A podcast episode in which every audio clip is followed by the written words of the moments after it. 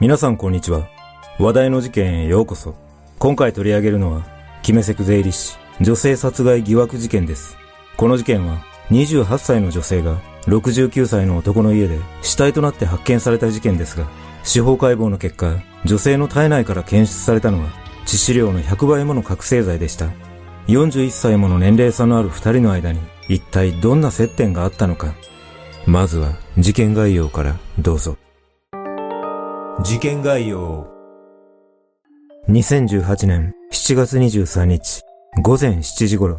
東京都渋谷区に住む税理士で不動産会社役員の男愛、当時69歳から女性が意識を失っていると119番通報があった。救急隊が現場に駆けつけると、愛の自宅3階にあるベッドの上で女性が全裸で横たわっているのが発見され、その場で死亡が確認された。死亡していたのは東京都板橋区に住む既婚者で無職の女性 Y さん、当時28歳で、司法解剖の結果、死亡推定時刻は事件前日22日午後1時過ぎから遅くとも約6時間後には死亡していたと推定され、死因は急性覚醒剤中毒で、Y さんの胃からは致死量の100倍もの覚醒剤が検出された。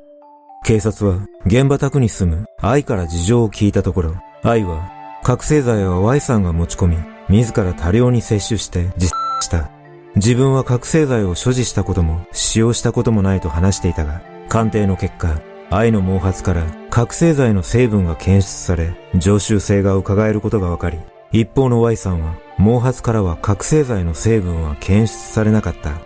その後、事件から7ヶ月ほどが経過した翌2019年3月6日、警察は愛を殺人と覚醒剤取締法違反使用の容疑で逮捕したが、その後の調べでは殺意を認定することができなかったとして、検察は傷害致死の罪に切り替えて起訴し、裁判では愛の犯行が認定されるかに注目が集まった。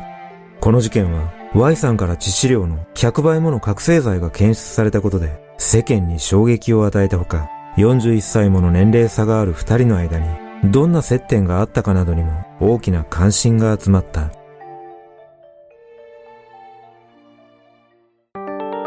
愛の経歴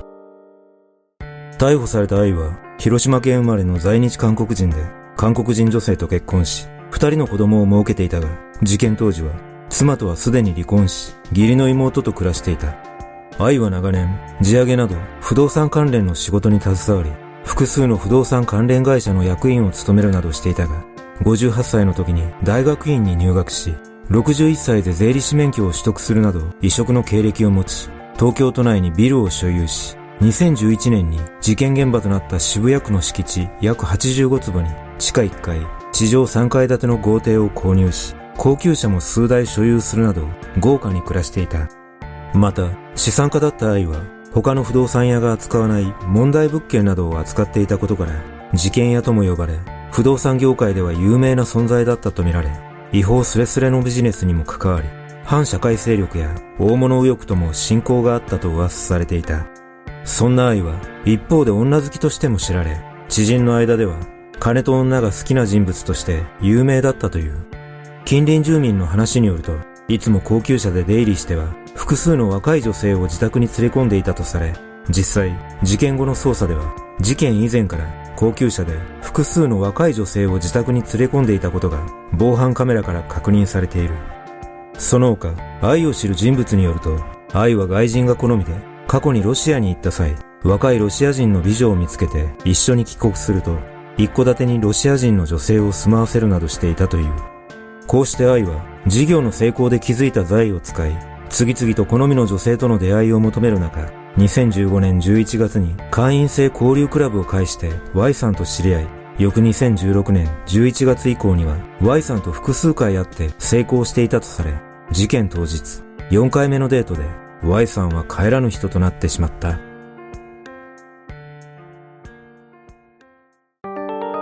事件の経緯事件当日、7月22日、午前11時頃、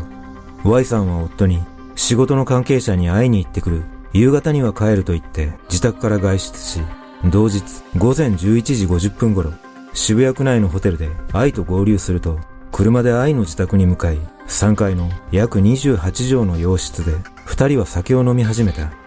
同日、午後1時過ぎ、Y さんから友人の女性に LINE で、今コカインを勧められている。どう切り抜けるか、とメッセージが届き、その後も警察に通報すべきかなどと相談していたが、結局通報することはなかった。その後、友人女性と一度だけ電話が繋がると Y さんは、日本酒にコカインを混ぜられて気づかずに飲んでしまった。何かあった時に証言してほしいと話し、これが Y さんと友人女性との最後のやりとりとなった。翌23日午前7時頃、愛は Y さんが意識を失っているとして119番通報し、救急隊が現場に到着すると、3階寝室のベッドに全裸で横たわる Y さんを発見したが、その場で死亡が確認され、愛は救急隊員に Y さんから転換があると聞いていたので、Y さんのバッグの中に入っていた薬を飲ませようとしたが、口に入らなかったので、正規に2錠入れた、と状況を説明した。その後、警察は愛が覚醒剤を飲ませた可能性があるとして、愛の自宅や関係先などを捜索したが、覚醒剤は発見されなかったため、Y さんが自分で摂取した可能性も否定できず、Y さんが誤って飲んだことによる事故死や、覚醒剤と分かって飲んだ自殺、または誰かが飲ませた殺害など、あらゆる可能性を慎重に捜査をした結果、翌2019年3月6日、愛を殺人と覚醒剤取締法違反使用の容疑で逮捕に踏み切った。愛は逮捕後の調べに対し、覚醒剤を女性に摂取させたなどということは事実ではありません。と容疑を否認し、最終的に検察は、愛が Y さんと決めセクがしたくて、薬物を多量に飲ませたと見たが、殺意の認定は難しいと考え、愛を傷害致死の罪に切り替えて起訴した。こうして、この事件は密室で起きたため、目撃者がおらず、直接証拠もないままとなり、間接証拠だけで愛の犯行が認定されるかに注目が集まり、いよいよその裁判が開かれることとなった。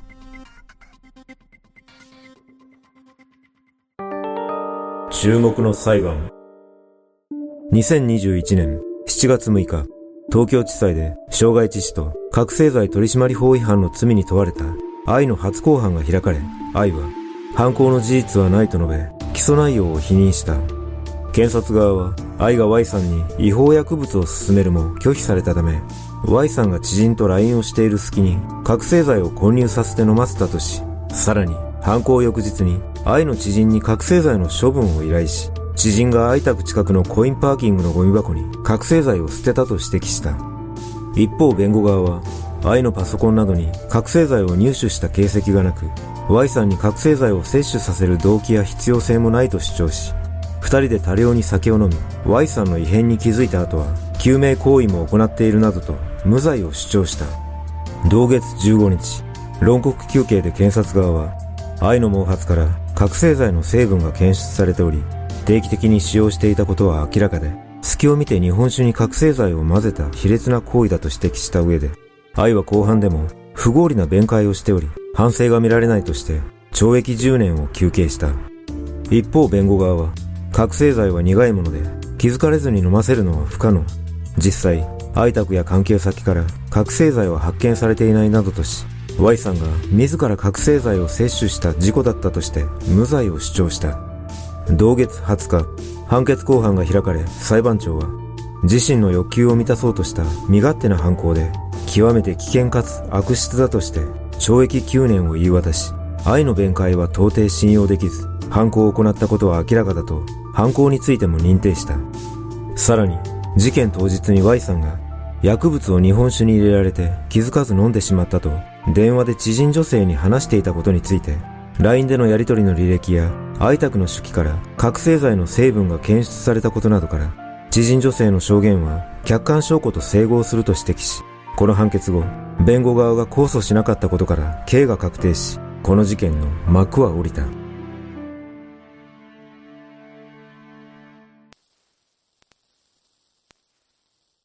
この事件は、被害者は逆ですが、渋谷のドンファン事件とも呼ばれ、69歳という高齢にもかかわらず、会員制デートクラブに登録し、上智の限りを尽くすなど、逮捕された愛の驚くほどの構成欲が話題となり、別の意味でも注目されました。英雄色を好むという言葉があり、成功者の多くは不思議と性欲が強いとされていますが、私自身も性欲が強い方なので、一概に性欲が強いからといって成功するとは限りません。私的には逆に、成功してお金を持つと、すべての欲求を満たしたくなるため、物欲や食欲などと同じく、性欲も満たしたくなるため、稀にこのような事件が引き起こされているような気がします。おそらく愛は、年齢的にも下半身の機能に元気がなかったために、覚醒剤に手を出したのではないでしょうか。そして、次第に決めセクの気持ちよさを覚え、欲望のままに Y さんにも覚醒剤を飲ませたことが伺えます。ただ、この事件は、もちろん愛が100%悪いのですが、一方で Y さん自身も、既婚者にもかかわらず、デートクラブに登録していたことは、やはり自業自得な一面があったことは否めません。デートクラブが全て悪いとは思いませんが、この事件のように身の危険が及ぶことがあることをしっかりと理解しなければ、第2第3の Y さんのような犠牲者が今後も後を絶たないような気がします。皆さんはこの事件をどのように感じたでしょうか？